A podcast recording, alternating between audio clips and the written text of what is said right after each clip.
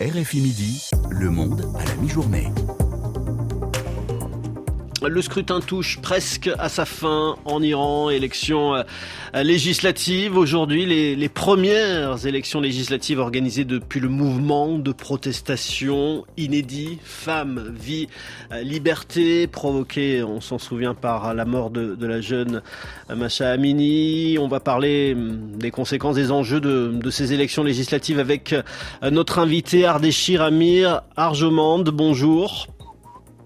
Bonjour, monsieur. Vous êtes avocat, professeur d'université, activiste euh, politique. Euh, vous aviez conseillé le candidat réformateur Moussavi lors de la campagne présidentielle de de 2009. Et puis, euh, parmi vos autres titres aussi, vous avez dirigé la chaire UNESCO pour les droits de l'homme en Iran. Aujourd'hui, vous, vous vivez en France. Euh, que, vous, que vous ont dit vos, contacts en Iran, vos proches? Euh, Est-ce qu'ils ont l'intention d'aller voter aujourd'hui?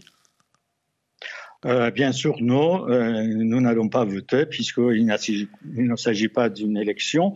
C'est une quasi-nomination, une rivalité interne entre les différentes fractions du régime qui se comportent plutôt comme des bandes de, crimes organisés qui se battent plutôt pour partager le pays. Alors non, c'est définitivement non. Est-ce que vous, vous résumez cette élection finalement à un match entre conservateurs et ultra-conservateurs?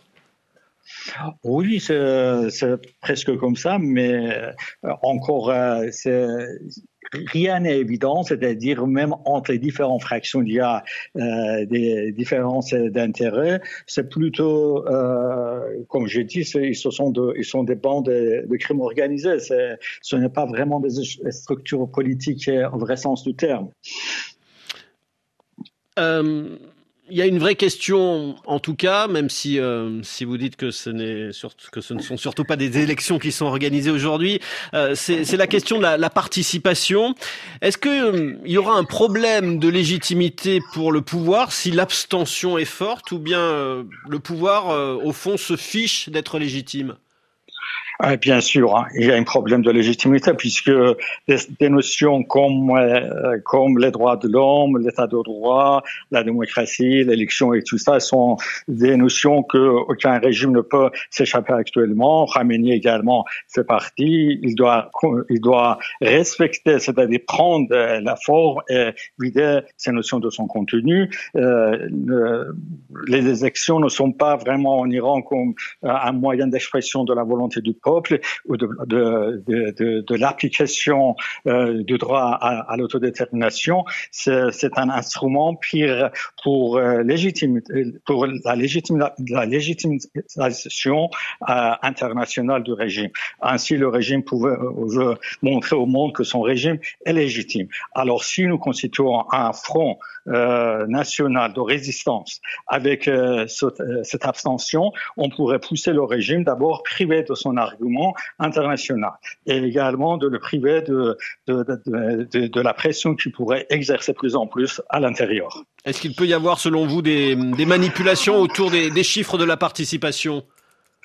Sans doute il y en aura, puisque dès le début, ce qu'ils pensent, c'est de manipuler euh, les chiffres. Euh, tout est dans leurs mains, c'est-à-dire euh, l'organe qui organise l'élection, le ministre de l'Intérieur également, l'organe qui supervise l'élection, c'est-à-dire le gardien, euh, conseil gardien de la Constitution, bien plutôt de la charia. Alors, ils sont de même tendance, ils sont sous l'ordre de Khamenei, euh, Khamenei qui ordonne tout. Alors, euh, c'est-à-dire, ce que je veux insister, c'est que pour Khamenei, l'élection n'a pas de sens. Euh, lui, il est le berger, nous, nous sommes les moutons. Il donne des ordres, on devrait l'obéir. Pour l'instant, ce qui, euh, ce qui exige, c'est une participation massive. Alors, euh, les, institutions doivent organiser, doivent se conformer à cet ordre.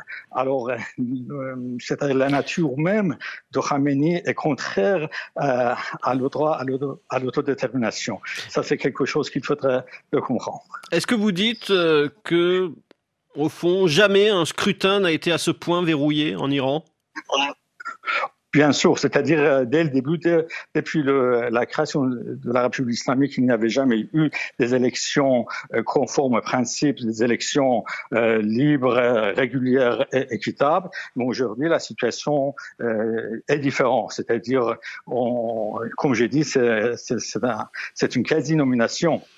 C'est-à-dire, on arrive à des, à des situations où euh, l'opposition ou bien les réformateurs même, même les réformateurs qui sont proches de, de l'État, ils n'ont pas la possibilité de s'exprimer. Euh, c'est quelque chose comme ce qui se passait en Irak à l'époque de Saddam, ou bien en Syrie, ou bien euh, ce qui se passait à l'époque dans euh, les pays de l'Est, à l'époque de l'Union soviétique. Il y avait, on s'en souvient, cette, cette volonté euh, au sein du camp réformateur de, réformer le régime de l'intérieur. Est-ce que vous avez euh, totalement abandonné cet objectif aujourd'hui? Bien sûr, c'est-à-dire, euh, euh, bon, il y, a, des étapes qu'on a passées, c'est-à-dire actuellement, la nature de, euh, du régime est de telle qu'il n'y aura plus la possibilité de réforme à l'intérieur du régime. Euh, Jusqu'à 2009, on, a insisté sur l'application intégrale de la Constitution, puisqu'on pensait encore qu'il y aurait des possibilités de réforme à l'intérieur du régime. Si on a, c'est-à-dire un président de la République indépendant et fort pourrait euh, se faire face avec Khamenei, on pourrait changer quelque chose. Mais aujourd'hui, c'est fini. C'est-à-dire Khamenei ne pense plus à la République islamique.